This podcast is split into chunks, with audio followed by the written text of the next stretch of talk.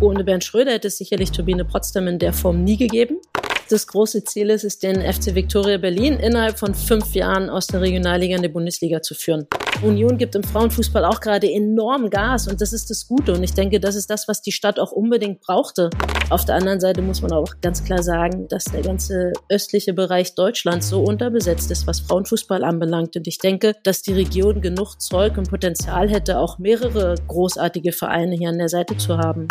Die angesprochene WM, die wird gigantisch werden und man hat eine deutsche Mannschaft, die auf jeden Fall konkurrenzfähig ist und die um den Titel mitspielen kann.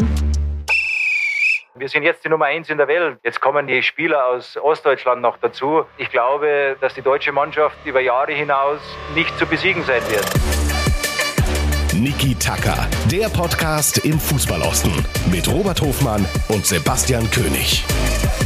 Hallo und herzlich willkommen zur inzwischen schon achten Folge von Niki Tucker. Basti, wo treibst du dich rum? Ja, Robi, achte Folge schon. Ich freue mich auf den Moment, wo wir dann die Zahl mal weglassen, weil es einfach dann ganz normal geworden ist. Ich treibe mich rum im schönen Carmen Kaiserau, zweite Woche Präsenz A und ja, bin hier fleißig, aber freue mich jetzt auch mal wieder den Blick in den Osten zu wagen. Diesmal also nicht in Frankfurt? Ja, genau. Es wird ein bisschen aufgeteilt, sodass man auch mal verschiedene Mannschaften, verschiedene Themenfelder besuchen kann. Unterbringung hier sogar besser, Essen besser. Also ich bin schwer zufrieden. Ja, und die letzte Woche stand ja so ein bisschen im, im Blickpunkt der Derbys. Vielen Dank auch für eure vielen Zuschriften. Ja, sehr, sehr spannende Derbys, die wir auch nicht genannt haben. Ich glaube, die Entscheidung war wieder relativ deutlich, dass sich mehr Leute für meine Derbys entschieden haben. Ja, und die aktuelle Woche ist, hat dann aber so ein bisschen einen anderen Fokus, den wir auch gern legen wollen, bevor wir dann mit euch nochmal auf das vergangene Wochenende zurückschauen. Und der lag definitiv bei den Frauen. Absolut richtig. Wir hatten diese Woche den Weltfrauentag und man hat es auch gesehen. Gefühlt jeder Verein, nicht nur hier im Osten, sondern auch bundesweit, hat sich besondere Aktionen einfallen lassen. Wir sind da explizit auch Unterstützer und ihr kennt es von uns. Alle zwei Wochen haben wir einen Gast und das ist auch diese Woche wieder so. Und dieser Gast könnte nicht passender sein. Also eigentlich wäre ja mal quasi Zeit für eine Frau, oder?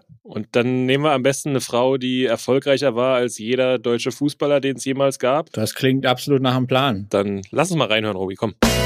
Also du hattest 90 Minuten Zeit, dir vernünftige Fragen zu überlegen, ehrlich. Und er stellst mir zwei so scheiß Fragen. Sie war Weltmeisterin 2003 und 2007, gewann mit der Nationalmannschaft viermal die EM und dreimal die olympische Bronzemedaille. Mit 18 kam sie zur Turbine Potsdam und ging nach zehn Jahren mit zwei Meisterschaften, zwei DFB-Pokalen und dem UEFA Women's Cup. Heute ist die Berlinerin TV-Expertin und Co-Trainerin der U19 und U20-Nationalmannschaft. Gemeinsam mit weiteren Investorinnen aus Wirtschaft und Medien will sie das Frauenteam von Viktoria Berlin in die Bundesliga führen. Seit letztem Jahr ist sie in der Hall of Fame des deutschen Fußballs und heute heute bei Niki Tucker. Herzlich willkommen, Ariane Hingst. Ja, vielen lieben Dank. Also diese Lobeshymne, ich sollte öfter zu euch zu Besuch kommen, immer wenn ich einen schlechten Tag habe, du. Sag's einfach Bescheid, dann spielen wir es dir immer wieder vor. ja, danke. Gib mir mehr davon. ja, Robi hat's gesagt, cool, dass du bei uns bist. Ariane, um gleich mal die letzte Folge von uns aufzugreifen. Wir haben diskutiert, ob das DFB-Pokalfinale der Frauen, was ja aktuell in Köln stattfindet, du hast sicherlich selber mal erlebt, auch in Berlin. Wäre das sinnvoll, das wieder zusammen an einen Ort zu packen oder findest du diese Zweiteilung irgendwie gelungen, damit die Frauen wirklich ihr eigenes Highlight in Köln haben? Bei der Frage möchte ich ein bisschen mehr ausholen. Als gebürtige Berlinerin stand ich als Auswahlspielerin immer als Ballmädchen bei den Pokalfinalspielen am Rand, ja. Und da gab es ja wirklich die Männer und Frauen zusammen und das war für mich das mega Highlight. Und dann konnte ich ja wirklich dreimal mir den Traum erfüllen, äh, im Berliner Olympiastadion das Pokalfinale zu spielen und auch zu gewinnen. Und als dann die Diskussion aufkam, wir müssen das getrennt halten von Frauen und Männern, war ich der größte Kritiker und sagte, nein, könnt ihr nicht machen. Und muss aber sagen, was die Stadt Köln da aufgebaut hat und aufgezogen hat, diesen Rahmen zu schaffen für wirklich nur die Frauen. Ich war schwer begeistert. Dieses Stadionfest ringsherum mit eigener Bühne, mit einem riesengroßen Turnier für die Mädels, was wirklich Anhang äh, findet. Ich finde es richtig gut. Durfte ja auch nun mehrmals mit dem VfL Wolfsburg im Finale dort in Köln auch spielen. Sogar als Spielerin hatte ich da auch noch gespielt mit Frankfurt. Ich finde es eine gelungene Sache. Ich denke, man sieht, dass das Publikum beim Frauenfußball und äh, Männerfußball doch noch ein bisschen anders aussieht und sich einfach anders darstellt. Und von daher finde ich die eigene Plattform sehr gut. Muss aber auch direkt kritisch anmerken, im letzten Jahr das Pokalfinale, ich war enttäuscht aufgrund der Zuschauerzahl. Wir hatten jetzt zwei Jahre Corona und denke, ey, jetzt, jetzt, das wird ausverkauftes Publikum sein. War es leider nicht. Und dann höre ich aber auch von Menschen, die in Köln leben, wie, da war ein Pokalfinale, wussten wir ja gar nichts davon. Oder Düsseldorf, was nur ein paar Kilometer weiter entfernt liegt. Die Leute wussten nicht, dass da ein Pokalfinale stattfindet, wo ich sage, marketingtechnisch wurde da extrem viel versäumt. Denn ich bin überzeugt davon, dass man auch das Kölner Stadion für ein Frauenpokalfinale voll bekommen würde. Und da muss man noch mehr Hausaufgaben machen. Aber ich finde es gut, tatsächlich, dass es eigenständig ist, mit einer eigenen Aufmerksamkeit, Plattform. Ich denke, der hat der Frauenfußball auch so verdient. Dieses Jahr, glaube ich, Christi Himmelfahrt, 28. Mai, also an so einem Feiertag sicherlich auch gar nicht so verkehrt. Und ich glaube, ich empfange immer noch den DFB-Ticket-Newsletter. Und ich glaube, gestern oder vielleicht war es sogar heute, kam der Aufruf dazu. Wir drücken auf jeden Fall die Daumen, weil wir haben das nämlich genauso empfunden. Dachten wir auch, oh, 17.000, glaube ich, letztes Jahr. Ja. Nach Corona-Pause echt schwach. Ja, vielleicht lag es auch an der Begegnung. Nee, das glaube ich nicht. Ich denke, die Mannschaften waren schon da interessant genug. Aber klar, ich als Außenstehender kann immer schnell den Finger heben und sagen, ihr Marketingleute, was habt ihr da äh, gemacht? Was habt ihr da versäumt? Da geht sicherlich immer mehr. Sicherlich ist es immer besser zu kritisieren, wenn man dann auch noch andere Vorschläge hat. Aber ich glaube, dass die Reichweite nicht gut genug ausgenutzt worden ist. Ja, jetzt gibt's die Bekanntmachungen. Ich denke aber auch, dass man für so ein Event auch Leute anlocken kann, die vielleicht bisher Frauenfußball nicht gesehen hat. Und ich finde, da darfst du nicht einfach nur die Medien bedienen, die sowieso die Leute, die Frauenfußball affin sind, sondern du musst auch rausgehen. Gerade nach Corona hatten die Leute Bock auf Veranstaltungen, auf Party, auf Zusammensein. Und genau das bietet dieser ganze Rahmen in Köln auch. Und ich glaube, dass wir da einfach viel mutiger sein müssen, ganz andere Menschen auch mal ansprechen müssen, um da auch noch ein anderes Publikum zu gewinnen. Aber von hier auf der weichen Couch kritisiert sich das immer sehr leicht. So ist es. Du hast angesprochen, Berliner Auswahlspielerin, Jugend bei Hertha Zehlendorf auch gespielt.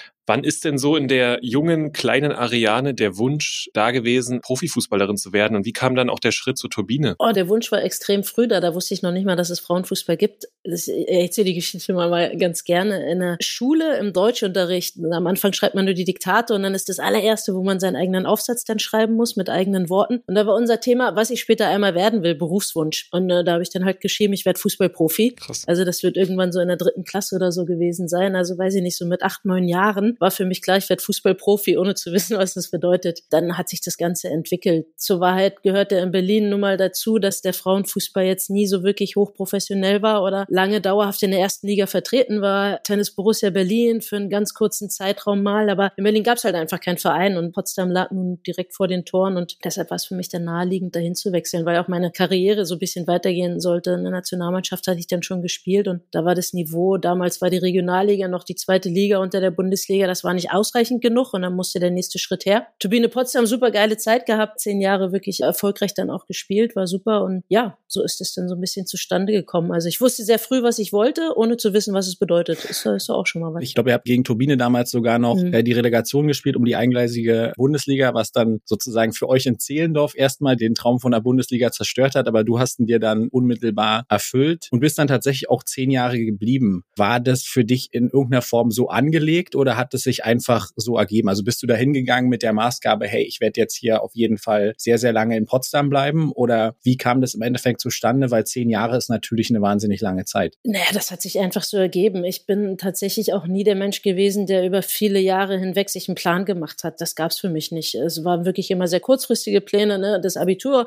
äh, stand bei mir noch an, als ich nach Potsdam gewechselt bin. Da war dann dieses Hin- und Herpendeln. Da habe ich eine Ausbildung angefangen. Dann war also schon mal klar, gut, solange ich die Ausbildung mache, werde ich auf jeden Fall in Potsdam bleiben. Und da muss man auch einfach sagen, bei uns ist da was entstanden und entwickelt vom, wir spielen gegen den Abstieg zu. Auf einmal sind wir da Vizemeister mehrfach, stehen im Pokalfinale und hast gemerkt, ey, hier geht so richtig was. Und es hat ja wahnsinnig viel Spaß gemacht, dort Fußball zu spielen. Und ohne drüber nachzudenken, wie lange bin ich jetzt da, was kommt als nächstes, gab es dann irgendwann die Möglichkeit, auch für mich ins Ausland zu gehen. Das war auch irgendwie aus dem Spaß entstanden und relativ kurzfristig von heute auf morgen ist es dann dazu gekommen, dass ich nach Djurgården gewechselt bin. Also wie gesagt, so richtig langfristige Pläne mache ich nie. Also ich weiß nicht, wie es euch geht, aber die, diese Frage immer, wo siehst du dich in fünf Jahren? Keine Ahnung, irgendwo auf der Welt. Also weiß ich nicht und ich will auch gar nicht so planen und sowas mit Potsdam auch. Also super geile, erfolgreiche Zeit, hat wahnsinnig viel Spaß gemacht, ohne Plan dahinter. Du hast Yoga gerade schon angesprochen, da gab es auch mal ein ganz bedeutendes Spiel. Ich glaube, ihr habt den UEFA Women's Cup damals gewonnen, 9000 mhm. Zuschauer im Kali. Im Finale war so ein bisschen Vorläufer der heute in Champions League. Kannst du dich da daran erinnern? Oh, auf jeden Fall. Also das Schöne ist, ne,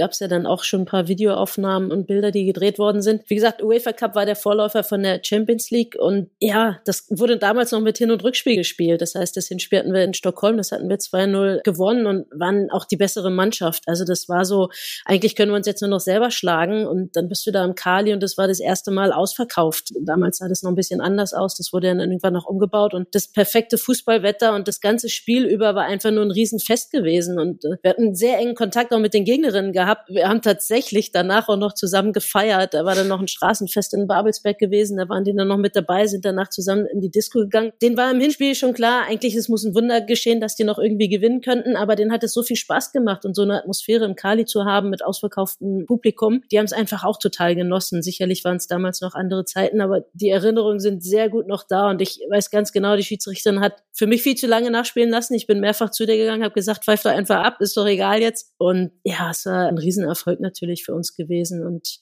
auch was ganz Besonderes mit dem Gegner danach wirklich noch Party zu machen. Wobei wir die Erfahrung mit Schweden sowieso gemacht haben, ob es jetzt EM war oder WM, irgendwie mit denen feiert sich's immer gut, vor allem wenn die Deutschen die Gewinner sind. Dann sicherlich auch ein Mitgrund, warum du da nach Schweden gegangen bist, oder? Tatsächlich, tatsächlich war äh, das nicht in diesem Jahr, aber danach äh, haben wir auch nochmal gegen Djurgården gespielt. Das, das war damals dann das Halbfinale und äh, bei denen läuft die Saison ja so ein bisschen anders und die hatten uns im im Nachgang unseres äh, Spiels äh, in Stockholm auf deren Abschlussparty eingeladen. Äh, für die war die Saison schneller beendet.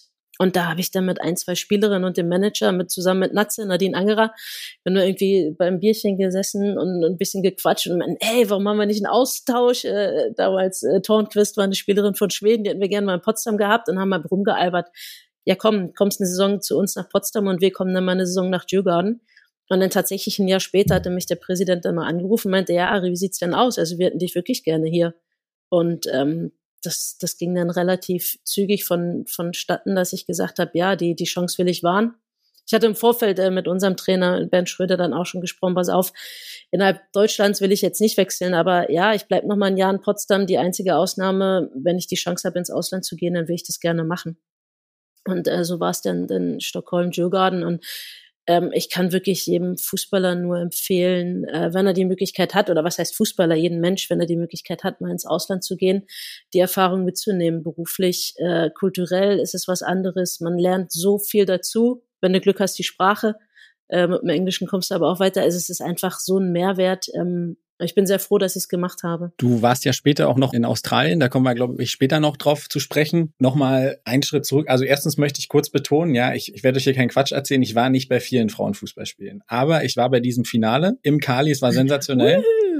Ich habe auch noch meinen Turbine-Schal von damals. Ja, war aber wirklich eine, eine gute Nummer und du hast schon ein paar Namen da auch fallen lassen. Wenn du anguckst, was ihr damals für eine Truppe hattet, auch mit Nadine Angerer, Conny Polas, Anja Mittag, sehr, sehr jung damals mhm. noch. Also eine Wahnsinnsnummer und du hast auch eine prägende Figur angesprochen, wahrscheinlich die prägende Figur für Turbine Potsdam und sogar am Frauenfußball mit Bernd Schröder. Nadine Kessler hat mir schon mal die ein oder andere Anekdote über ihn erzählt, aber er war wirklich 45 Jahre bei Turbine Potsdam Trainer, Manager, Vater, Vaterfigur. Aber beschreib doch den Leuten da draußen mal so ein bisschen, was Bernd Schröder ausgemacht hat. Ich glaube, der war wirklich ein Unikat. Tatsächlich könnte eine eigene Podcast-Folge über den machen. Und wenn du selbst im Stadion warst, dann wirst du ihn ja auch schon mal live miterlebt haben. Eine ganz besondere Persönlichkeit äh, außer Frage. Und tatsächlich für mich aber auch ein Mensch mit zwei Seiten. Und das meine ich nicht negativ. Im Gegenteil, äh, auf dem Fußballplatz, ähm, man hat ihn gehasst und geliebt, war damals dann noch recht früh in der Rolle der Spielführerin. Das heißt, ich durfte mich dann auch häufiger mit ihm auseinandersetzen, weil sicherlich einige seiner Trainingsmethoden von damals erfolgreich waren, aber auch nicht immer so ganz einfach umzusetzen war. Und da, da gab es so einige Diskussionen. Ich konnte mich nicht immer durchsetzen, leider. Also auf dem Platz wirklich knochenhart und sicherlich auch nicht immer einfach außerhalb des Platzes, aber eine Person, der hättest du nachts anrufen können und die hätte dich aus dem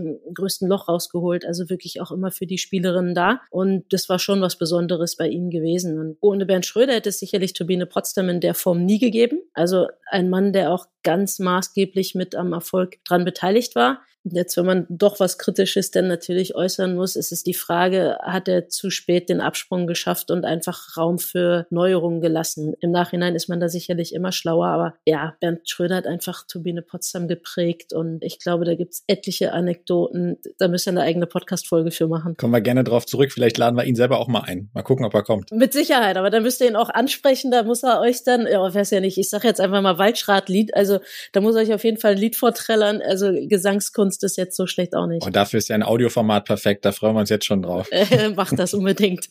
Turbine ist ja dann noch, nachdem du dann weggegangen bist ins Ausland, du hast es angesprochen, viermal Meister geworden, haben ja auch die neu gegründete Champions League dann nochmal gewonnen. Wir müssen jetzt aber einmal auch in die Aktualität gucken und das interessiert unsere HörerInnen da draußen sicherlich auch. Aktuell ist Turbine mit einem Punkt abgeschlagen, Tabellenletzter. Die Bundesliga hat sich natürlich verändert durch die ganzen, ja, ich sag mal, großen Vereine. Die Frauenabteilung Frauenabteilung dann gegründet haben. Turbine ist, glaube ich, neben Essen der einzige normale Frauenbundesligist. Wie schaust du jetzt aktuell auf die Entwicklung und speziell dann auch auf Turbine durch deine lange Zeit? Ich finde, es ist traurig zu sehen, was passiert. Ähm, irgendwie ist das so ein extrem steiler Fall. Von außen gesagt, es ist natürlich immer einfacher zu beurteilen oder irgendwie zu kritisieren. Man stellt sich die Frage, ob es wirklich nötig ist. Gerade gestern mit einer ehemaligen Spielerin, auch Steffi Ulrich, die war auch lange Jahre Torhüterin bei Potsdam, die hat auch noch gesagt, Mann, was geht denn da in Potsdam ab? Das ist, tut irgendwie weh und das ist schade zu sehen. Und so ein bisschen teile ich das. Ja, man hat ja doch da so eine Vergangenheit und eine lange Geschichte auch mitgemacht. Und das ist ja auch angesprochen, Robert, danach war ja auch nochmal eine extrem erfolgreiche Zeit. Also, ne, Potsdam sehr erfolgreich, dann so ganz kurz mal Mittelfeld und dann kam nochmal die Champions League. Und jetzt ist zu sehen, dass sie sehr wahrscheinlich absteigen werden. Das tut schon ein bisschen im Herzen weh. Auf der anderen Seite ist jeder auch immer seines eigenen Glückes Schmied. Und wie gesagt, es ist leicht von außen zu kritisieren, aber ich denke, dass da auch einige Fehler im Verein gemacht worden sind. Und das ist jetzt leider die Konsequenz daraus. Siehst du perspektivisch noch Chancen für den Frauenfußballstandort Potsdam? Jetzt äh, spreche ich mal aus der Brille von Victoria Berlin. Wir haben ja da große Pläne, jetzt in Jingle ja schon mal angedeutet, noch Regionalliga, aber wir wollen ja weiter nach oben. Und da sage ich dann, hey, wenn wir großer Konkurrent für Potsdam sein können und in die Region einfach als Berliner Fußballverein aufbauen, hätte ich da jetzt nichts dagegen. Auf der anderen Seite muss man auch ganz klar sagen, dass der ganze östliche Bereich Deutschlands so unterbesetzt ist, was Frauenfußball anbelangt. Und ich denke, dass die Region genug Zeug und Potenzial hätte, auch mehrere großartige Vereine hier an der Seite zu haben ob es jetzt in Berlin ist, ob es Potsdam ist, ob es eventuell dann auch Leipzig ist, die ja eine richtig gute Zweitligasaison spielen, eventuell da auch aufsteigen. Also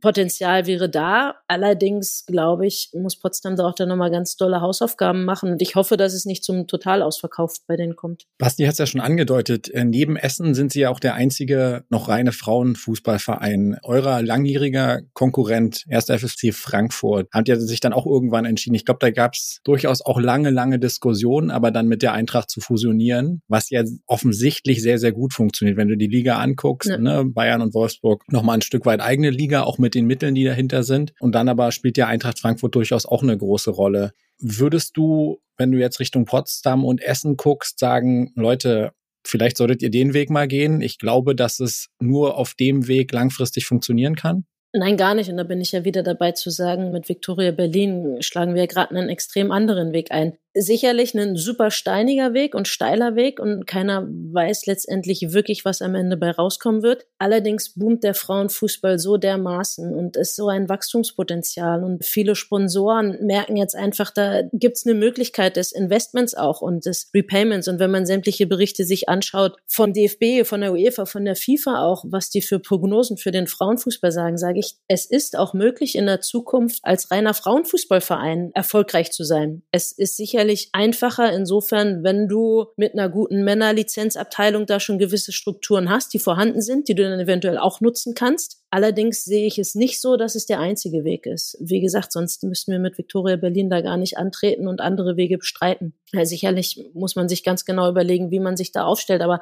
jetzt als Beispiel mit Essen, äh, wenn man damit bekommt, dass die Stadt Essen da auch einen größeren Rückhalt bietet und einen Support und sagt, unterstützend da ein Trainingszentrum da auch aufzubauen ähm, und der Region auf diese Art und Weise da auch was anderes zu bieten. Es ist machbar. Es ist nicht leicht, aber ich bin der Meinung, dass es nicht nur diesen einen Weg im Frauenfußball gibt. Du hast jetzt auch den Hype so ein bisschen unter die Entwicklung im Frauenfußball angesprochen. Ich glaube, viel hat die EM letztes Jahr mhm. im Positiven verursacht. Jetzt haben wir auch eine WM, die ansteht. Du kennst auch die aus deiner Erfahrung, aus deiner Zeit in Australien, die Fußballbegeisterung dort. Wie nimmt man denn den deutschen Frauenfußball im Ausland wahr und welche Erwartung hast du an die Weltmeisterschaft? Ich glaube, dass Deutschland immer noch einen extrem hohen Stellenwert weltweit hat. Ne? Ich meine, klar, wenn man irgendwie zweimaliger Weltmeister bist und nun die ganzen Europameisterschaftserfolge und so, da bist du immer auf dem Radar. Was super spannend ist, dass früher zu meiner Zeit hatten wir so eine Spitze gehabt und jetzt sieht's deutlich breiter aus. Ne? Wenn man jetzt nach den äh, Favoriten gefragt wird für die WM, da zählst du nicht mehr zwei, drei auf, da zählst du auf einmal fünf, sechs, sieben, acht Mannschaften auf. Und gerade die letzte Europameisterschaft, du hattest es angesprochen, es hat Spaß gemacht, Fußball zu schauen. Einfach die Art und Weise, wie gespielt worden ist, diese Begeisterung, dieser Offensiv-Power-Fußball. Äh, das Finale war, glaube ich, auch ein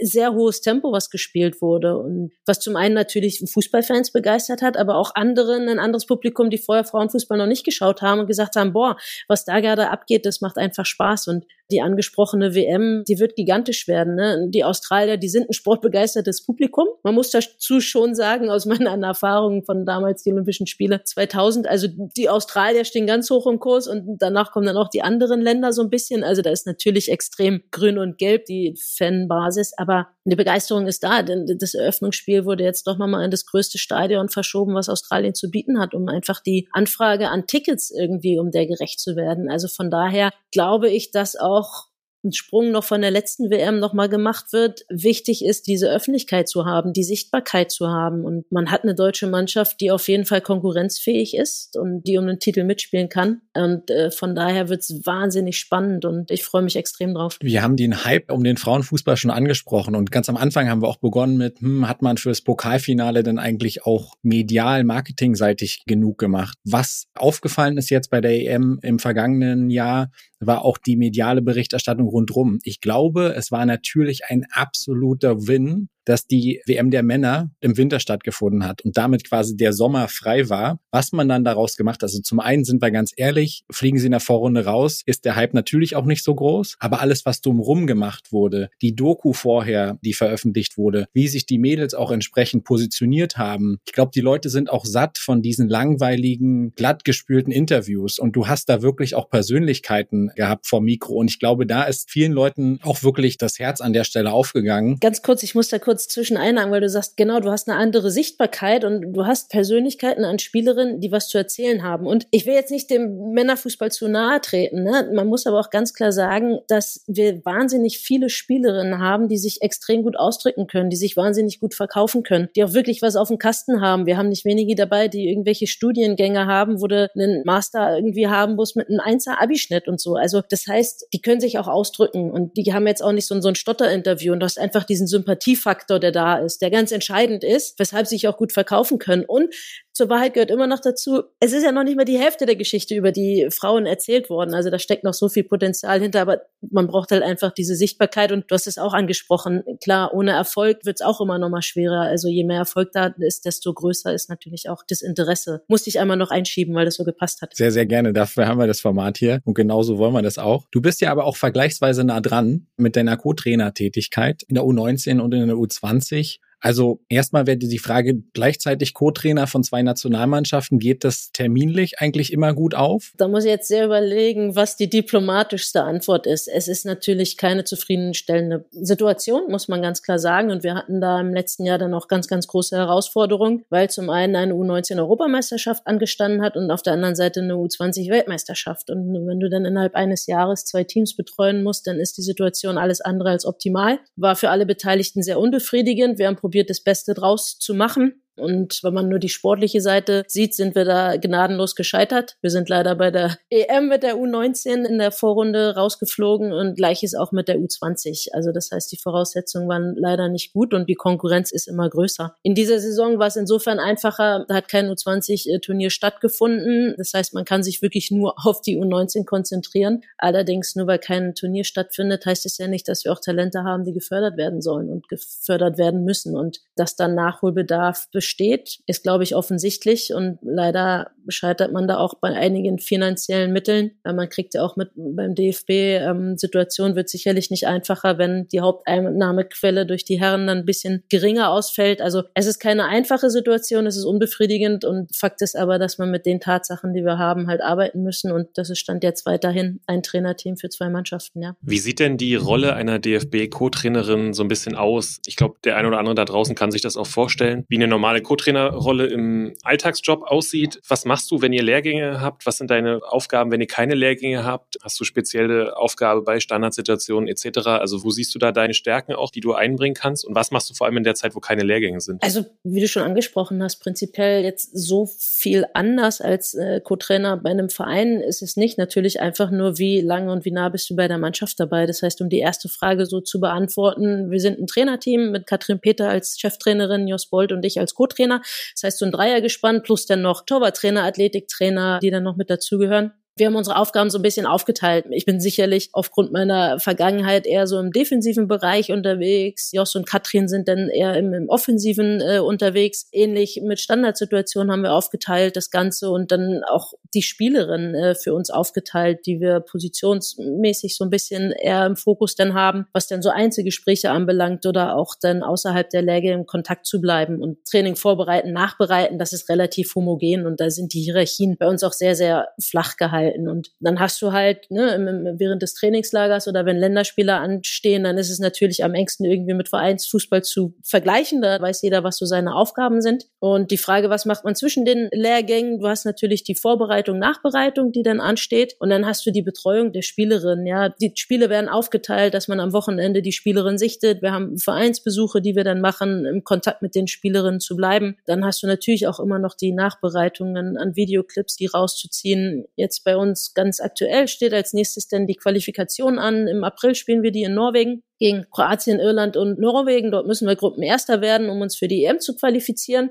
Das heißt, du hast dann da auch Gegnervorbereitungen. Das heißt, man fängt jetzt an, die Videoclips sich rauszuziehen, um, um da schon so ein bisschen Videoanalyse zu machen. Ich glaube, das sind so die Hauptaufgaben, die man so hat. Und dann hast du natürlich hier mal was Kleines, da was Kleines, was noch nebenbei anfällt. Du hast eben schon angesprochen, dass bei den Frauen die Weltspitze sehr, sehr breit geworden ist, ja, und dass es ganz, ganz schwierig sein wird, den Favoritenkreis für die Weltmeisterschaft wirklich zu definieren. Wo steht denn der deutsche Frauenfußball im Nachwuchsbereich deines Erachtens? Du hast gerade schon gesagt, die letzten beiden Turniere liefen nicht so gut. Wo würdest du euch da sehen? Ja, das war jetzt so die Altersstufe 19 U20 und wenn man nur die nackten Ergebnisse sieht, sagt man, oh mein Gott, das war nix. Wenn man sich aber gerade die U19 anschaut, muss man sagen, wir waren in drei Gruppenspielen der klar bessere Gegner und haben es versäumt, Tore zu schießen. Das heißt, allein an der sportlichen Fähigkeit hat es nicht gehapert, aber der Ergebnisfußball war leider nicht da gewesen. Das heißt, da besteht schon Hoffnung. Und wenn man jetzt sich die U17 anschaut, die sind Europameister geworden und haben eine fantastische WM gespielt, sind am Ende dann ein Vierter geworden, was ein wahnsinnig gutes Ergebnis ist. Das heißt, ich denke, wir sind immer noch sehr gut konkurrenzfähig, auch im Nachwuchsbereich, muss aber auch dazu sagen, dass man aufpassen muss, da wirklich den Anschluss dann auch zu halten und up-to-date zu bleiben. Und ich glaube, da können wir auch an den Voraussetzungen noch deutlich mehr machen. Also da, da gibt es dann andere Verbände, die dann deutlich mehr U-Nationalmannschaften auch im weiblichen Bereich haben, als es jetzt der DFB zum Teil hat der Wille ist da und, und wir haben auch weiterhin sehr gute Talente. Allerdings glaube ich, dass wir in der Förderung da noch ein bisschen mehr tun können und sollten. Ähm, wir sind aber weiterhin konkurrenzfähig, keine Frage. Und gerade im U-Bereich muss man natürlich auch ganz groß aufpassen, dass man Erfolg nicht immer nur an den Ergebnissen misst. Hast du jetzt einen EM-Titel geholt oder hast du ihn nicht geholt? Im Nachwuchsbereich sieht es sicherlich noch mal ein bisschen anders aus und das sicherlich auch die Entwicklung noch mehr im Vordergrund als der reine Ergebnisfußball. Da läufst du bei Basti definitiv offene Türen ein, kann ich dir sagen. Ja. Ja, als Verbandstrainer will ich ja wohl hoffen, ne? Da bist du auch ganz anders in der Entwicklung noch mit dabei. Und ich glaube, das braucht auch diese enge Zusammenarbeit. Gerade je jünger die Mädels oder Jungs noch sind, desto enger muss die Zusammenarbeit natürlich sein. Ne? Die meiste Zeit verbringen die Spieler und Spielerinnen in den Vereinen oder in den Verbänden und in den Nationalmannschaften sind sie die kürzeste Zeit nur. Und da braucht es einfach eine gute Zusammenarbeit von allen Seiten, um wirklich das Optimale an der Entwicklung halt auch rausholen zu können. Ja, absolut. Deswegen hat Robi es angesprochen, da rennst du bei mir offene Türen ein, weil dieses Verständnis dann für die Ausbildung wirklich den Spieler oder die Spielerinnen in den Mittelpunkt zu stellen, das fehlt halt vielen Kollegen, mhm. ja, haben wir noch viel zu tun in Deutschland. Ja, ist aber natürlich auch immer nicht ganz so einfach. In vielen Bereichen, auch wenn gesagt wird, Ergebnisfußball ist nicht entscheidend, aber wenn man sich NLZs anschaut, wer kriegt am Ende den Trainerposten? Ist es wirklich der Trainer, der Spieler entwickelt oder ist es am Ende der dann doch der deutsche Meister geworden ist oder den Erfolg halt hat? Also es ist alles immer nicht ganz so einfach. Es ist nun mal auch so eine Ellenbogengesellschaft und da muss es wirklich auch jeweils eine klare Linie geben mit Rückenstärkung von Verein zu sagen, wir wollen wirklich ausbilden. Ich wünschte, man könnte es schwarz-weiß sehen, aber da sind gerade in diesem Bereich so viele Graubereiche. Und leider Gottes, wie du sagst, Basti, da braucht es noch ganz viel Überzeugungsarbeit bei dem einen oder anderen Trainer. Beziehungsweise, glaube ich, ist er dann auch nicht an der richtigen Position, wenn es ihm nur ums Ergebnis geht, anstelle Spieler auszubilden. Die junge Ariane Hingst wusste ja schon in der Grundschule, dass sie Profifußballerin werden will. Wusstest du denn auch, dass du Trainerin werden willst? Oder wann stand für dich fest, dass du Trainerin werden willst? Richtig gute Frage. Also prinzipiell bin ich eine Spielerin gewesen, die sich immer sehr viel damit auch beschäftigt hat und Fragen gestellt hat oder selbst auch sehr viel reflektiert hat. Und dann eigentlich tatsächlich kam es dann erst so zum Ende meiner Karriere. Leider Gottes gab es auch währenddessen irgendwie war es mir nicht so offensichtlich gewesen, Mann, ich kann ja schon, während ich noch Fußball spiele, schon mal einen Trainerschein machen. Muss dazu sagen, Tina Teune, die ehemalige Trainerin, die hat das schon immer wieder mal probiert, auch so zu pushen, aber da war für mich noch nicht so ganz das Einsehen da oder den Weg habe ich nicht so sehr verfolgt. Aber als ich dann selber als Spielerin aufgehört habe, habe ich gesagt, so, jetzt machst du aber wirklich mal den Trainerschein und, und schaust mal und, und schnupperst da rein und muss sagen, dass es mir wahnsinnig viel Spaß macht. Tatsächlich war für mich aber das Wichtigste, eine Möglichkeit zu haben, beim Fußball zu bleiben. Und äh, du hast es auch schon angesprochen, aber auch immer wieder mal auch so TV-Auftritte, ob es jetzt fürs deutsche Fernsehen oder ausländische Fernsehsender sind, auch über Fußball reden zu können und analysieren zu können, ist auch ein Bereich, der wahnsinnig viel Spaß macht. Also Fußball hat ja so viele unterschiedliche Seiten. Da bin ich selber auch sehr breit aufgestellt. Und du hast ja eben schon sehr, sehr ausführlich beschrieben, was du quasi während der Lehrgänge machst, was neben den Lehrgängen passiert. Dann hast du noch deine TV-Expertin-Rolle angesprochen. Und dann hast du aber, weil dir wahrscheinlich dazwischen unglaublich langweilig ist, hast du dich im letzten Jahr noch entschlossen, gemeinsam mit fünf anderen den Frauenfußball in Berlin und in Deutschland revolutionieren zu wollen. Wir haben schon mehrfach kurz angerissen. Erklär den Leuten doch mal da draußen, ich glaube, es war sehr omnipräsent letztes Jahr im Sommer, aber was ihr mit dem Frauenteam von Victoria Berlin vorhabt und wie es dazu gekommen ist. Der kürzeste Satz ist, das große Ziel ist es, den FC Victoria Berlin innerhalb von fünf Jahren aus der Regionalliga in die Bundesliga zu führen. Und dann wollen wir die Erfolgsgeschichte natürlich noch weiterschreiben. Und wenn man da ganz kurz ausführt, äh, unter anderem haben wir Franzi van Almsig, ehemaliger Schwimmstar, Berlinerin, die, glaube ich, in der Sportwelt und außerhalb der Sportwelt auch vielen bekannt ist. Die haben wir auch mit an Bord als Investorin und sogar als Aufsichtsrätin. Und die hat auch schon direkt gesagt, also meine Glaskugel, da steht doch ganz ganz klar die Champions League drin. Da muss Berlin auf die Weltkarte kommen. Also von daher sollte auch noch nicht Schluss sein. Wie ist es dazu gekommen? Die im Frauenfußball so ein bisschen affin sind, haben eventuell mitbekommen, dass in Amerika vor einigen Jahren Natalie Portman sich hingestellt hat und gesagt hat, wir müssen was für den Frauenfußball tun und hat den Angel City FC gegründet und da wahnsinnig große Persönlichkeiten mit an Bord geholt, andere Schauspielerkolleginnen, Eva Longoria, aber auch Sportstars aus dem Fußball, Abby Wambach, äh, Judy Foudy, aber auch eine Serena Williams aus dem Tennis, also wirklich die Megastars schlechthin. Und die haben da einfach einen Frauenfußballclub gegründet, den sie extrem promotet haben. Und bevor der Verein überhaupt existiert hat oder überhaupt klar war, wann das erste Spiel ist, hatten die schon Tausende von Dauerkarten verkauft. Und das war so ein bisschen die Geburtsstunde von Victoria Berlin. Zwei der Mitgründerinnen, Felicia Mutterer und Katha Kurz, die hatten das gesehen und dann auf Twitter sich gegenseitig geschrieben, hey, das müssen wir auch in Berlin machen. Was brauchen wir dazu? Wir müssen was anfangen. Um die Geschichte kurz zu fassen, haben sie mich dann irgendwann kontaktiert als Berlinerin auch und haben gesagt, hey, wir haben da was vor. Kannst du dir vorstellen, dabei zu sein? Und ich gesagt, tausendprozentig. Ich habe es angedeutet, ich bin in Berlin groß geworden, konnte dann hier in die Bundesliga spielen, hatte eine geile Zeit in Potsdam, hätte aber auch gerne in Berlin auch mal Bundesliga-Fußball gehabt und habe gesagt, ich bin da auf jeden Fall mit an Bord, bringe mein ganzes Know-how im sportlichen Bereich damit rein, probiere auch mit meinem Gesicht da so ein bisschen Werbung für zu machen und ja, im Moment schreiben wir eine geile Geschichte. Das geht extrem ab. Sicherlich wird es auch irgendwann mal den Moment geben, wo mal das kleine Tal kommt. Ich hoffe, das hat noch ganz lange Zeit. Und das ist einfach so ein Neubeginn, die Welt mal ein bisschen anders zu sehen. Und klar geht's bei uns um Fußball und das ist auch immer das Erste.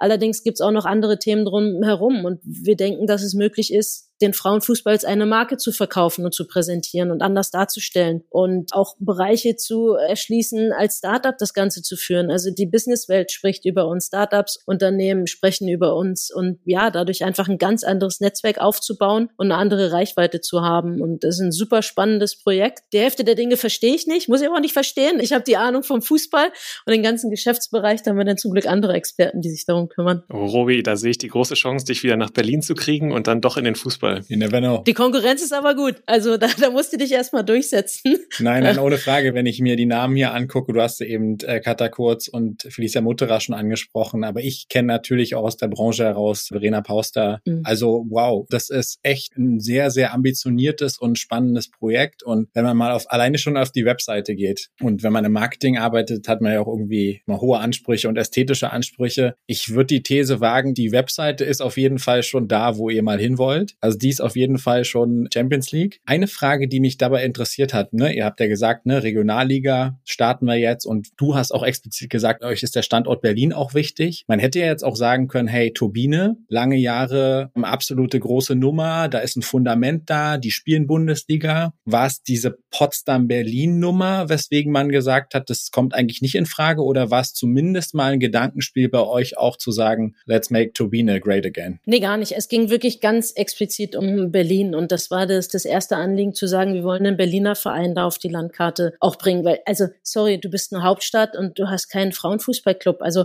prinzipiell die Sportwelt in Berlin im Frauenbereich sah da wirklich mau aus. In diesem Jahr haben wir mit Alba Berlin die Frauen eine Mannschaft, die in der ersten Liga ist. Aber ob du jetzt Volleyball schaust, Handball schaust, äh, meinetwegen auch Eishockey. Also es gibt keine äh, Frauenmannschaftssportart in Berlin, die erstklassig war. Wie gesagt, jetzt Alba ist aufgestiegen und da musste auch einfach mal ein Umdenken her. Und deshalb haben gesagt, wir wollen ganz explizit nach Berlin. Und das andere ist natürlich auch, es geht nicht allein darum zu sagen, wir wollen eine Mannschaft in die erste Liga führen. Natürlich geht es um Fußball, aber es geht auch vor allem darum zu sagen, der Frauenfußball ist eine eigenständige Marke, wo man was aufbauen kann. Und diese Chance haben wir einfach mit Victoria Berlin, weil es noch ein weißes Blatt war. Der Verein an sich hat auch Frauenfußball unterstützt und sagt, wollen wir haben. Allerdings nicht mit der Manpower und nicht mit den finanziellen Mitteln. Und das heißt, wir haben da wirklich offene Türen eingeschlagen, als wir gesagt haben, pass auf, das und das haben wir vor. Wir glauben, dass da extremes Potenzial ist. Lass uns da was aufbauen. Und beispielsweise Potsdam hat in dem Sinne ja schon einen Namen, ein Gesicht. Und warum da irgendwie nochmal was verändern, wenn man die Möglichkeit hat, da was neu aufzubauen? Und wie gesagt, mit Victoria haben wir den perfekten Vereinspartner dafür gefunden,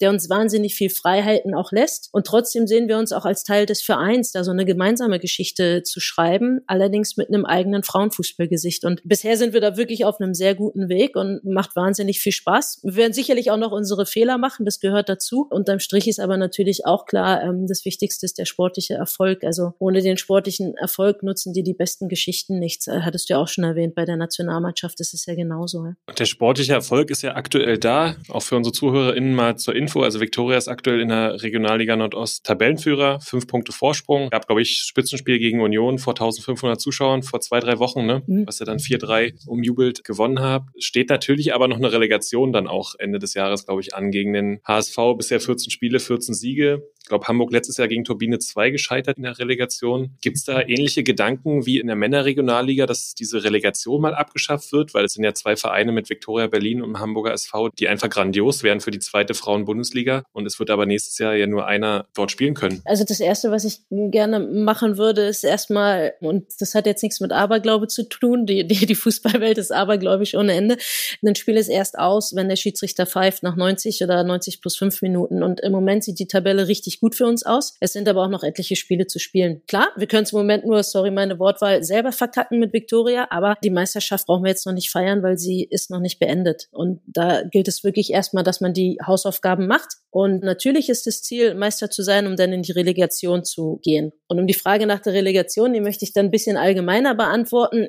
Ich denke, es ist wirklich sehr traurig, dass vier Vereine, die in ihren Ligen dann jeweils Meister werden, dann noch um den Aufstieg spielen müssen und nur zwei Vereine werden aufsteigen, ja, Nordost und Nord gegeneinander und dann der Süden auch nochmal mit der Relegation. Tatsächlich ist man da im Frauenfußball noch nicht so weit, das nochmal zu ändern und zu reformieren. Zweite Liga war ja auch eine ganze Zeit lang zweigleisig, jetzt wurde sie eingleisig gemacht. Es gibt immer wieder natürlich auch die Themen und Diskussionen, sollen dann noch die zweiten Mannschaften, also dann die U20-Vertretungen von jetzt Wolfsburg, Bayern, Köln, wie sie alle heißen, sollen die in der zweiten Liga spielen dürfen oder nicht? Das ist alles nicht so ganz einfach. Also Stand jetzt gibt's da keine Diskussion, das Relegationsmuster zu verändern. HSV, hast du es angesprochen, war letztes Jahr wirklich der leidtragende Verlierer, ähm, haben eine gesamte Saison dominiert im Norden und dann scheitern sie in den Aufstiegsspielen an Potsdam. Es ist extrem bitter. Es ist ein wahnsinnig steiniger Weg, um wirklich in die zweite Liga aufzusteigen. Aber das ist im Moment die Realität und ich sehe in naher Zukunft da auch keine Veränderung. Leider. Um mal Nico Kovac Kovac zu zitieren, Stand jetzt seid ihr sehr, sehr gut unterwegs, aber wir wollen euch nicht zu früh loben. Wie sieht denn deine Tätigkeit da aus? Also, ne, du hast schon gesagt, du möchtest deine Erfahrung damit einbringen. Du hast sicherlich ganz klar eher den sportlichen Hut auf, während die anderen deiner Mitstreiterinnen da ganz sicherlich auch eher im Bereich Marketing, Strategie, Medien unterwegs sind. Wie muss man sich das vorstellen? Also, wie ist deine Rolle da? Bist du jede Woche bei jedem Heimspiel im Stadion? Wie oft trefft ihr euch? Kannst du da mal Einblicke geben, wie ihr operativ arbeitet? Also,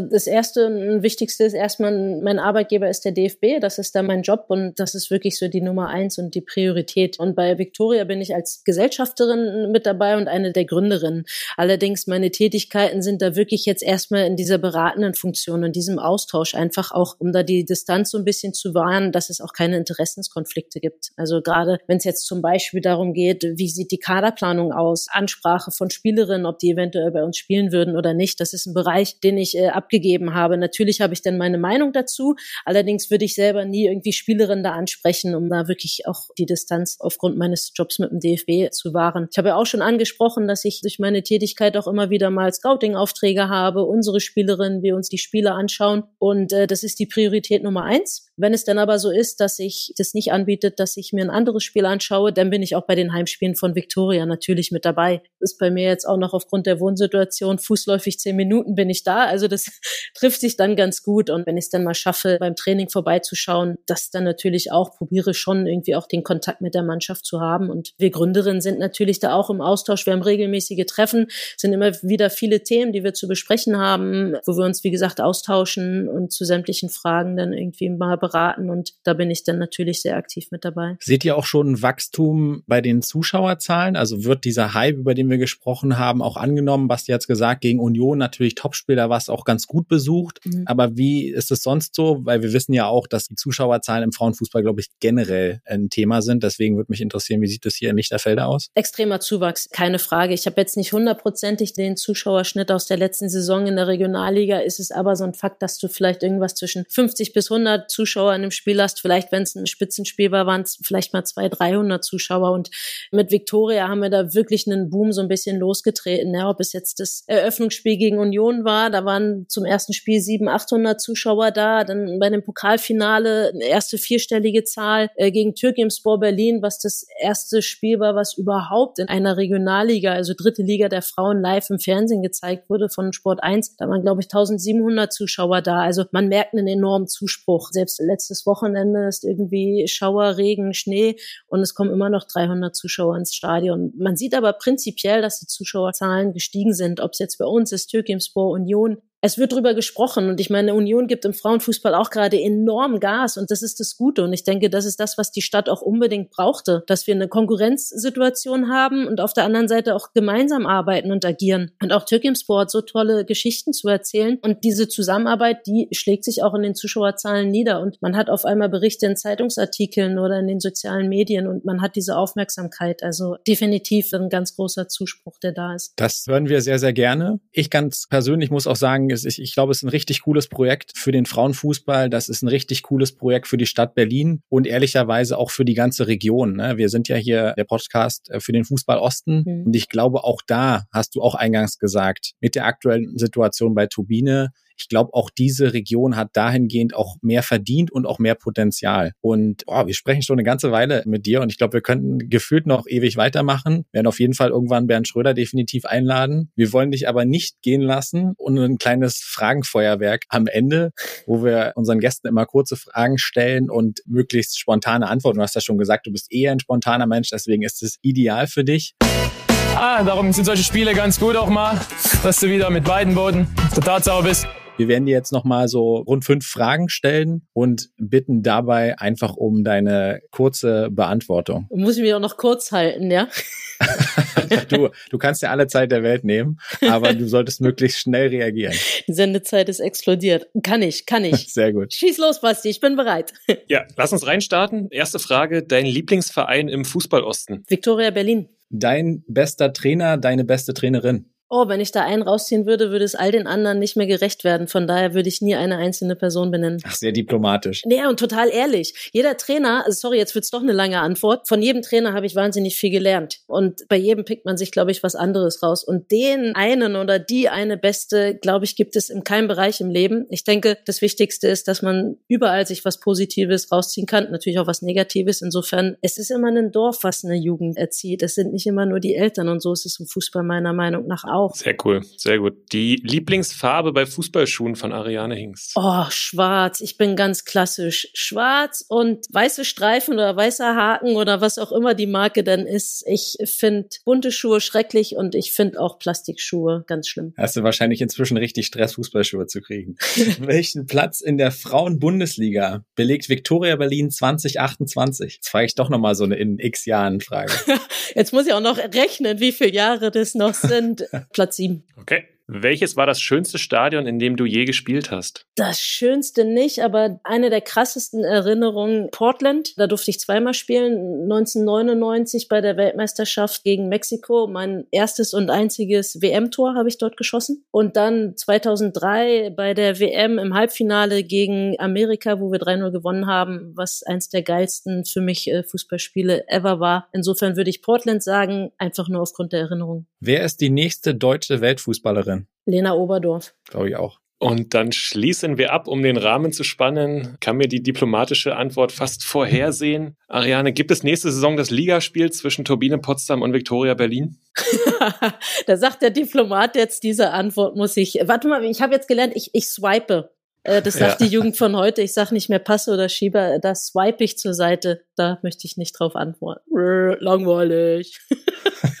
Wir werden es beobachten. Ganz lieben Dank für deine Zeit. Hat uns großen Spaß gemacht. Euch da draußen sicherlich auch. Und wir sehen uns dann sicherlich oder hoffentlich zum Relegationsspiel in Berlin. Hab ja nur gesagt in Berlin, ja, nicht bei Victoria, also nicht, nicht Aberglaube. Alles, alles gut. Äh, wir werden es beobachten, drücken die Daumen, danken dir auf jeden Fall für deine Zeit. Vielen Dank für die Einladung und eure Geduld, wa?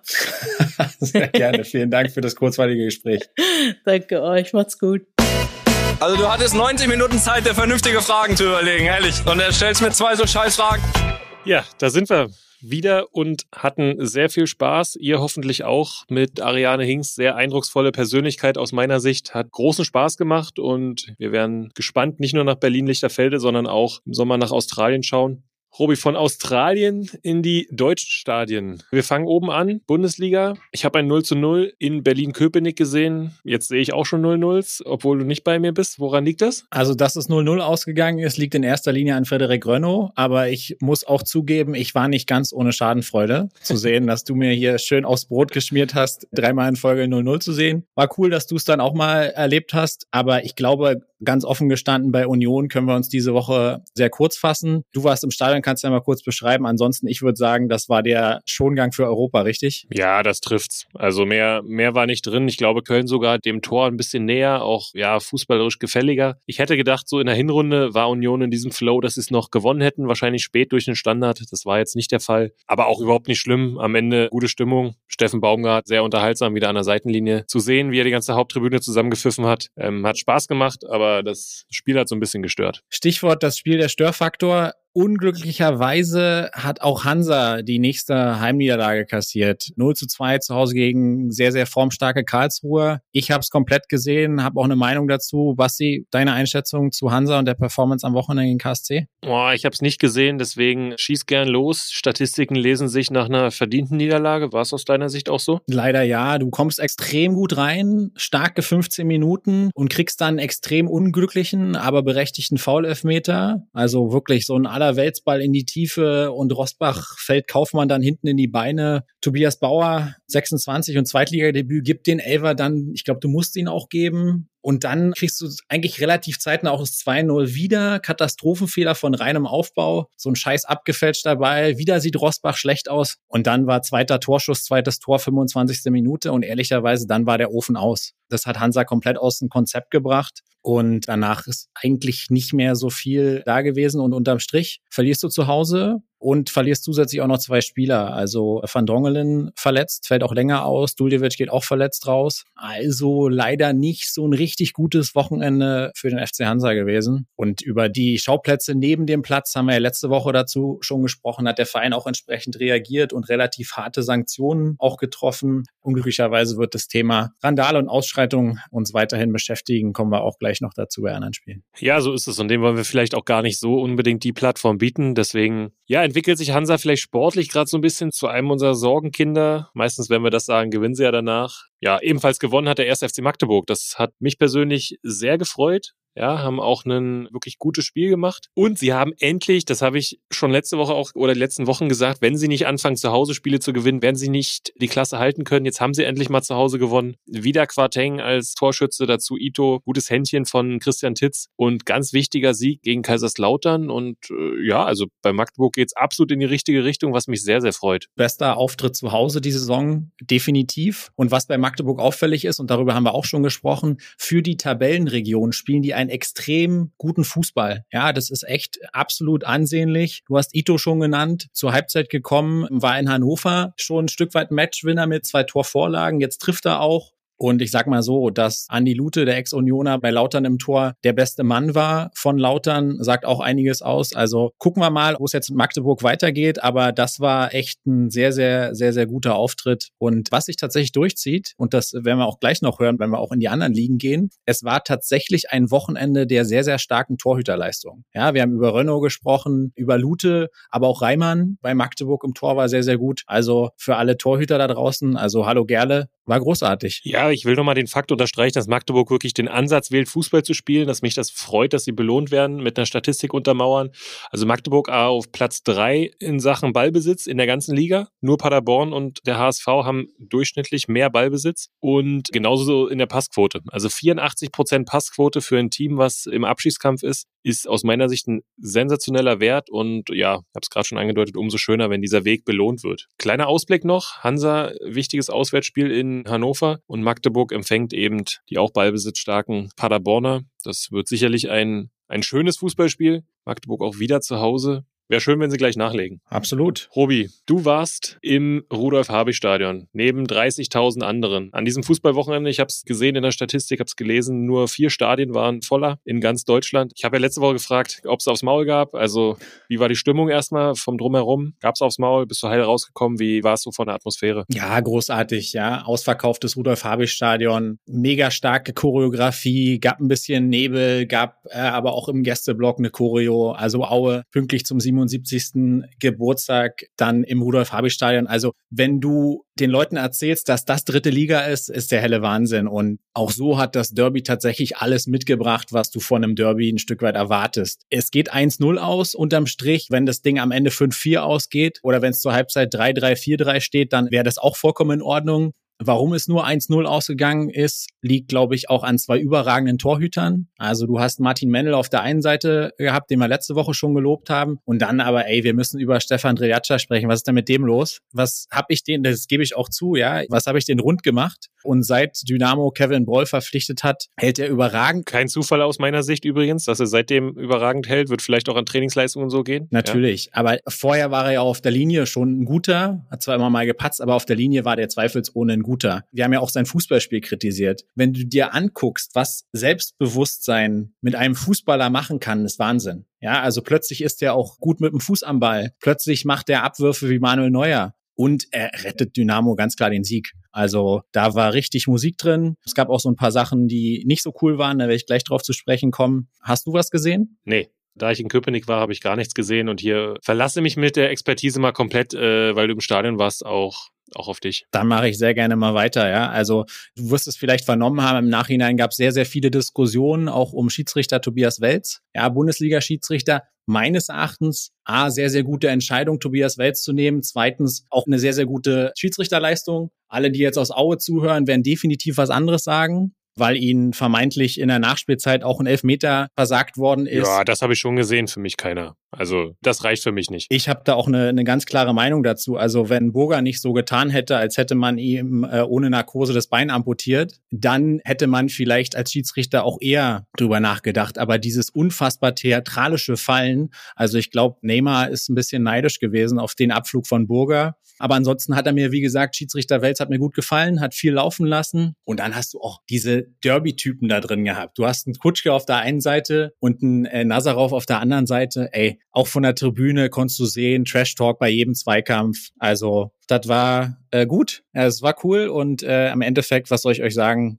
Ich war begeistert über den Ausgang natürlich. Die Jungs im Erzgebirge wahrscheinlich weniger. Ja, so sieht's aus. Und am Ende, wenn wir auf die Tabelle gucken, und auch das muss man ja nach Derbys, äh, ein ganz wichtiger Sieg, um am Ende dran zu bleiben und dem Motto, wir haben einen Traum, treu zu bleiben. Ja, und ich habe es eben schon ganz kurz angedeutet, gab aber auch so boah, negative Komponenten, die man sich, glaube ich, echt sparen kann. Ich würde gerne über dieses Thema Fans und warum bei unseren Vereinen auf der einen Seite so viel Potenzial ist, auf der anderen Seite die Zündschnur aber auch immer so kurz ist. Die Aue-Fans haben jetzt mal wieder die Toiletten im Rudolf-Habich-Stadion zertrümmert. Die waren übrigens gerade repariert, weil die Halle-Fans eine ähnliche Idee hatten und über Hansa bei St. Pauli hatten wir auch schon gesprochen. Also das ist ein Trend, der an Schwachsinnigkeit gar nicht zu übertreffen ist. Und ja, darüber müssen wir auf jeden Fall in einer der nächsten Folgen auf jeden Fall nochmal sprechen. Ja, ich sag dir, ich rede da auch ganz ungern rüber, weil ich habe da gar kein Verständnis für. Für mich gehört das einfach nicht zum Fußball und das äh, ärgert mich immer wieder, wenn ich davon nur lese. Ich will irgendwie den Ball rollen sehen. Ähm, alles andere finde ich extrem nervig. Was ich nicht nervig finde, sondern was mich sehr, sehr gefreut hat, war der Heimsieg des FSV Zwickau. Ja, Heimdebüt von Ronny Thielemann. Geglückt, kann man sagen. Auch eine sehr, sehr ordentliche Leistung gegen den SC Verl. Mit gehaltenem Elfmeter. Ja, so dieses Quäntchen, was sie lange nicht hatten, mal auf ihrer Seite gehabt, nur durch ein Eigentor von Davy Frick dann bezwungen in der 90. Ähm, also auch defensive Stabilität ausgestrahlt. War vielleicht so ein kleiner Schritt zurück ins Leben. Spielen jetzt morgen bei Viktoria Köln. Und ja, gewonnen hat auch der HFC, Robi, ne? Genau, ganz kurz noch zu Zwickau. Viktoria Köln morgen hast du gesagt und dann steht ja englische Woche an und dann haben wir schon wieder Derby Time und zwar Zwickau zu Hause gegen Aue ist auch bereits ausverkauft. Also mit der englischen Woche vor der Brust können sich die Fans im Fußballosten dann schon wieder auf das nächste Derby freuen. Aber ja, Halle definitiv ein Do-or-Die-Game gewonnen. Also in Meppen hat der 17. gegen den 19. gespielt und der HFC gewinnt verdient, ehrlicherweise. Wenn du in der 90., in der 94., um es genau zu nehmen, gewinnst, dann ist es natürlich am Ende des Tages ein bisschen glücklich. Aber das war absolut verdient gegen wirklich, ja, ersatzgeschwächte, aber echt schwache Meppener. Der einzige Vorwurf, den du dir, glaube ich, gefallen lassen musst, ist, dass du gegen Meppen, obwohl du lange Zeit auch in Überzahl bist, zweimal den Ausgleich frisst. Und das darf dir eigentlich nicht passieren, aber spricht im Endeffekt kein Mensch mehr drüber, weil Geirat eben in der 94. Minute das 3 zu 2 macht und damit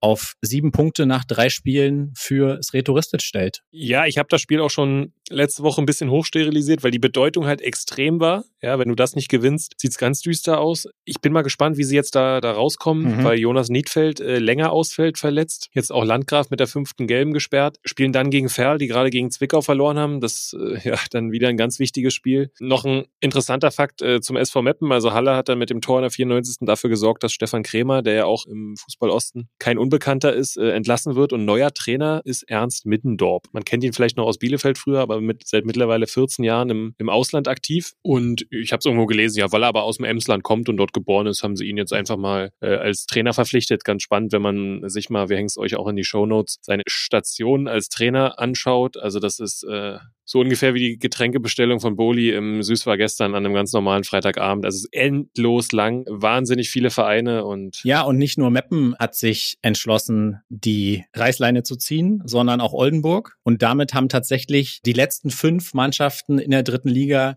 den Trainer gewechselt. Und bei Oldenburg ist es insofern ganz interessant, weil wenig überraschend wäre es dann natürlich im Gespräch der ewige Joe.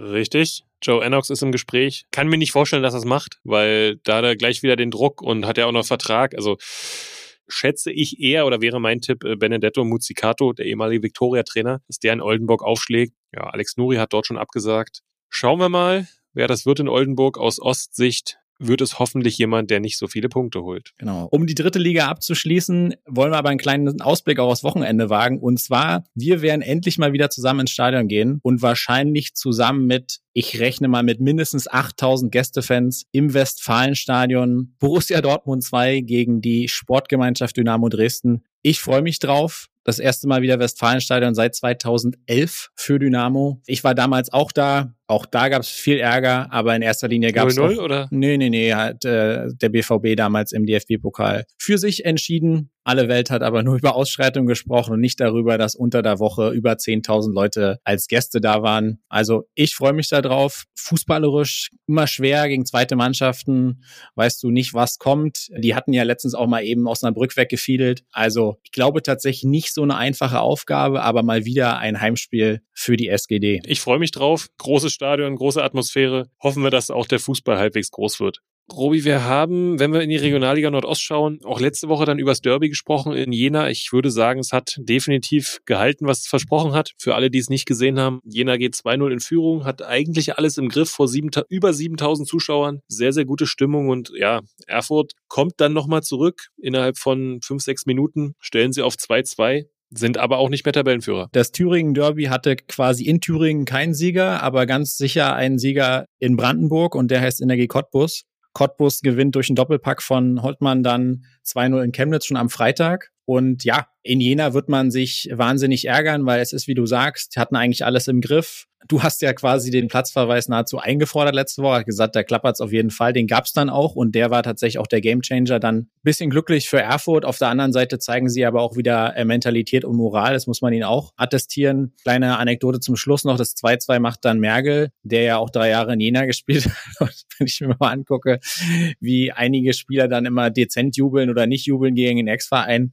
Der Kollege hat sich richtig derbe feiern lassen beim Derby. Der ist mal ausgerastet, ja. Wollte ich gerade sagen. Aber ja, Cottbus aktuell Spitzenreiter und jetzt Sonntag zu Hause gegen Jena. Unser Duell der Woche. Und in Cottbus versucht man jetzt das erste Mal seit langem wieder 10.000 Zuschauer ins Stadion zu kriegen. Hältst du das für realistisch, Basti? Also erstmal sehr, sehr reifer Auftritt von Energie in Chemnitz, was auch alle Stimmen sagen. Völlig verdienter Sieg. Das erstmal sehr beeindruckend. Es wäre schön, aber ich kann mir ehrlich gesagt nicht vorstellen, dass aufgrund der aktuellen äh, Witterung etc., dass da wirklich 10.000 kommen. Ich würde mich freuen, wenn es irgendwie 8.000 wären vielleicht, aber äh, wenn wir jetzt auch schauen beim letzten Heimspiel gegen BRK und da waren sie auch schon Zweiter, ähm, kamen 3.700 Zuschauer. Klar, die Jena nochmal eine andere Strahlkraft bringt vielleicht auch 500, 800 Leute mit. 10.000 halte ich aktuell noch für ausgeschlossen. Mal gucken. Ja, bin ich bei dir. Wenn es am Ende so bei 7, 8 rauskommt, glaube ich, kann man in Cottbus sehr zufrieden sein. Aber ja, dann müssen wir auf jeden Fall noch kurz, wenn wir über Regionalliga sprechen, über Alklinike sprechen. Heimlich still und leise, sechster Sieg in Folge, kein Gegentor. Heute dann gegen den von uns schon oftmals deklarierten schwächelnden BAK. Dann äh, ja, können sie mit Erfurt gleichziehen und dann Cottbus ranrücken erstmal ähm, übers Wochenende. Mit denen ist, glaube ich, so ein bisschen zu rechnen. Ja, und müssen ja auch nicht so richtig, ja, werden sicherlich diese Underdog-Rolle annehmen. Das habe ich jetzt auch mal gelesen. Alle Top 6, Top 7 sagen im Prinzip äh, bis auf Cottbus, ja, wir müssen nicht, wir wollen lange oben mitspielen und äh, bekennen sich nicht so richtig dazu. Energie als einziges Team mit der klaren Aussage, wir wollen Erster werden. Und das nutzt Altklinike so ein bisschen. Diesen Flow für sich, haben noch ein Nachholspiel, dann am 21.03. gegen Babelsberg zu Hause auch auch. Also könnte man äh, nach aktueller Form auch davon ausgehen, dass sie es gewinnen. Aber Robi, es sind noch äh, so viele Spiele, die gespielt werden. Also da wird noch viel passieren. Also die Mannschaft, die jetzt am heißesten ist, wird am Ende nicht Erster werden, sondern du musst dann im April, Mai, da musst du am heißesten sein. Zumal du ja dann sowieso noch diese unsägliche Relegation vor dir hast. Wir haben ja schon oftmals darüber gesprochen, wie eng das da ist und wie viele Mannschaften da potenziell noch aufsteigen können. Das macht sich ehrlicherweise auch im Ligenvergleich, äh, wird das deutlich. Es wurden ja jetzt Lizenzen eingereicht und für die dritte Liga gemeldet haben in der Regionalliga Nordost tatsächlich sieben Teams, ne? neben den oben Cottbus, Erfurt, Jena, Altklinike, auch Lok, Chemnitz und der BFC. Wenn man das mal vergleicht im Norden, da sind zum Beispiel nur Lübeck und Hannover 96-2. Also auch da sehe ich uns ehrlicherweise bestätigt darin, dass da noch richtig viel Musik drin ist. Also bleibt spannend. Robi, was war sonst noch so los? Hast du ein bisschen was gefunden oder? Hau den Jingle raus kein Bier, keine Dusche, aber danach ein Rotkäppchensekt. Ja, was war sonst noch so los? Ähm, wir haben letztens darüber gesprochen, dass bei Dynamo Dresden das 25.000. Mitglied begrüßt wurde. Und dann damals habe ich fälschlicherweise von der magischen 40.000 Mitgliedermarke gesprochen bei Union. Das war natürlich gepflegter Schwachsinn, sondern gemeint war die 50.000 Mitgliedermarke. Und die ist jetzt geknackt worden. Und welch Überraschung! Es ist ausgerechnet Theo Groß, der neugeborene Sohn von Felix Groß. Also Glückwunsch an Felix an der Stelle und Glückwunsch auch an Union zu 50.000 Mitgliedern. Haben wir letztes Mal schon drüber gesprochen, ist natürlich echt eine Marke. Was war sonst noch, Basti? Was nicht so schön ist, was aber auch ja schon spektakulär ist, ist Retoristisch. Als HFC-Trainer hatte einen Autounfall. Ähm, auch an dieser Stelle gute Besserung, ist wohl mit dem Schrecken davongekommen, aber Auto hat sich am ja, Dreieck Leipzig wohl überschlagen. Also großes Glück gehabt. Ja, passiert auch Fußballtrainern. Ja, und gerade bei den Witterungsbedingungen, ähm, wie gesagt, an dieser Stelle nochmal schön, dass nichts passiert ist und ja, fahrt alle vorsichtig da draußen. Genau, was sich nicht so überschlagen hat mit den Ereignissen, war auf jeden Fall die Auswärtsfahrt des SV Verl nach Zwickau. Haben wir eben schon drüber gesprochen, erster Sieg von Thielemann. Und es hat sich sage und schreibe ein Fan des SV Verl in den Gästeblock verirrt. Da ist man immer so ein bisschen hin und her gerissen zu sagen mit, boah, was für eine coole Sau und boah, was für eine arme Sau. Aber ja, das bleibt auf jeden Fall äh, legendär und packen wir euch auch in die Shownotes. Den einen Fan des SV Verl in Zwickau. Der SV Verl hat auch schon ganz nett reagiert und hat gesagt, wir denken uns auf jeden Fall eine Überraschung für den Kollegen aus. Weniger überraschend war dann inzwischen Ulf Kürsten ist zurück bei Dynamo Dresden in der Funktion als Berater des Aufsichtsrats und des Vorstands. Basti, was hältst du davon und was muss man sich darunter vorstellen? Ja, gute Frage. Also man muss wissen, Benny Kirsten ist ja auch bei Dynamo noch angestellt, jetzt als Torwarttrainer, speziell im Nachwuchsbereich mit Fokus U19 die übrigens eine sensationelle Bundesliga-Saison gespielt haben und Zweiter geworden sind. Aber das war nicht die Frage, Robi. Deshalb Ulf Kirsten, ja. Identifikationsfigur definitiv, hat aber lange, glaube ich, auch in Leverkusen jetzt gelebt. Was erwartest du dir als Club davon? Ich äh, sehe das immer so, dass natürlich du auf die alten Recken angewiesen bist, die Expertise brauchst, alles super. Es hat aber immer so ein bisschen den Anschein von, okay, wir holen uns mal jemand dazu, der ja quasi anerkannt ist bei allen. Alle Fans finden ihn toll. Ob er den Club dann wirklich immer nachhaltig, unabhängig von der Person jetzt Ulf Kürsten, voranbringt, stelle ich so manchmal in Frage. Also manchmal wollen sich so Aufsichtsräte auch damit absichern. Dieses Berater ist immer so nicht Fisch, nicht Fleisch. Bin ich kein großer Fan von. Deswegen würde ich mich viel mehr freuen, wenn er ein richtiges Amt bei Dynamo übernimmt, weil irgendwie passt ja dieser Typ und dieser Mensch auch einfach so sehr zum Verein. Ich glaube, wenn du so ein Traditionsverein bist wie Dynamo Dresden, dann lebst du auch eben entsprechend von diesen Größen. Deswegen ist es ein Stück weit nachvollziehbar, ihn zu holen. Aber es gab dann auch eine Pressekonferenz mit viel Tamtam -Tam und da bin ich ehrlicherweise eher mit mehr Fragezeichen rausgegangen als mit Antworten, weil die ja, Fragen, nach, ja, die Fragen nach dem, was er dann tatsächlich auch macht, blieben eigentlich alle offen. Ja, deswegen lass uns hoffen, dass er in irgendeiner Form positiven Einfluss auf die Entwicklung von Dynamo Dresden nehmen kann. Und wir werden es einfach in den kommenden Wochen und Monaten beobachten. Aber erstmal habe ich so ein bisschen so ein Fragezeichen, weil Berater waren auch schon ganz andere. Ich erinnere mich auch an Rainer Kalmund, der Berater war bei Dynamo und Effekt davon habe ich ehrlicherweise 0,0 gesehen. Vielleicht ein Buffet. Ja, mit Sicherheit. Ja, Robi, und damit sind wir auch schon wieder am Ende. Die Folge hat mir besonders viel Spaß gemacht, auch aufgrund der Einblicke, die wir von Ariane bekommen haben und der spannenden Spiele, die hinter uns liegen. Aber es geht schon wieder weiter heute Morgen. Wir sehen uns am Sonntag. Freue ich mich sehr drauf. Und nochmal an dieser Stelle, abonniert uns, bewertet uns. Ich freue mich sehr über die vielen Zuschriften, die wir gerade dann auch zu den Derbys bekommen haben. Robi, die Niederlage akzeptiert oder wirkt noch nach? Wie ist es? Ich muss dir sagen, der Derby-Sieg der ruhmreichen Sportgemeinschaft hat alles überstrahlt. Demnach kann ich nicht nachvollziehen, was du hier sprichst. Aber wir werden auch weiterhin euch mit reinnehmen, eure Beurteilung da draußen mit reinnehmen. Und wie gesagt, lasst uns immer gerne wissen, was ihr denkt. Teilt das Ding auch gerne. Teilt den Podcast, wenn ihr ihn super findet. Und wir geben uns weiterhin Mühe. Wir werden wahnsinnig viel auch nächste Woche wieder zu zweit zu besprechen haben. Und damit rein ins Wochenende. Bis neulich. Und wie immer ein asynchrones Sportfrei. Sportfrei, macht's gut. Niki Tacker, der Podcast im Fußballosten mit Robert Hofmann und Sebastian König.